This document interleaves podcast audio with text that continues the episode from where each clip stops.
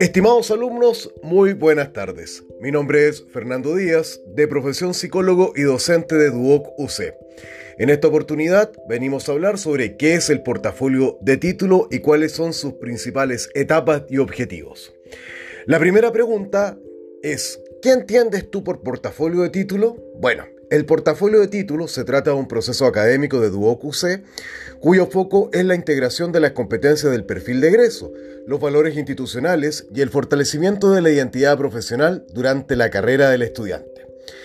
¿Cuáles son los objetivos centrales que tiene este portafolio de títulos? Bueno, en primer lugar, que el alumno logre desarrollar las capacidades de reflexión y autogestión de su propio aprendizaje.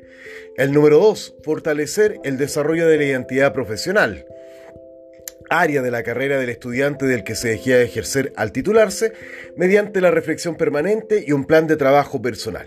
Y en tercer lugar, evidenciar, para efectos de la titulación, el avance y logro del perfil de egreso y los valores institucionales. Ahora bien, ¿Cuáles son las etapas del proceso de, de portafolio?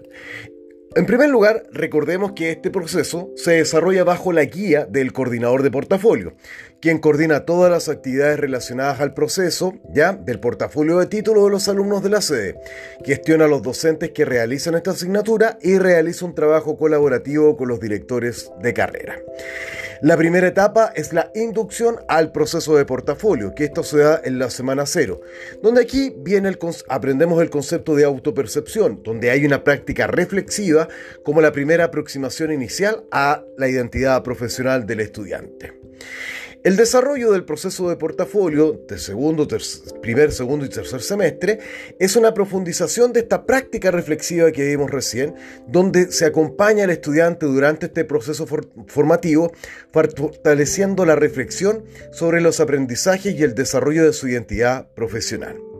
Y, por último, y por último lugar, la tercera etapa nos habla del cierre del proceso de portafolio que se da entre el quinto y el octavo semestre, que tiene como propósito la consolidación, eso es lo que quise decir, de la identidad profesional.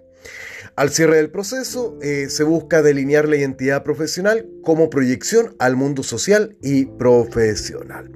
Bueno, eso es a grandes rasgos lo que les quería comentar el día de hoy. Espero que haya sido de su agrado. Me despido con un fuerte abrazo y nos vemos en el próximo podcast. Que estén muy bien. Adiós.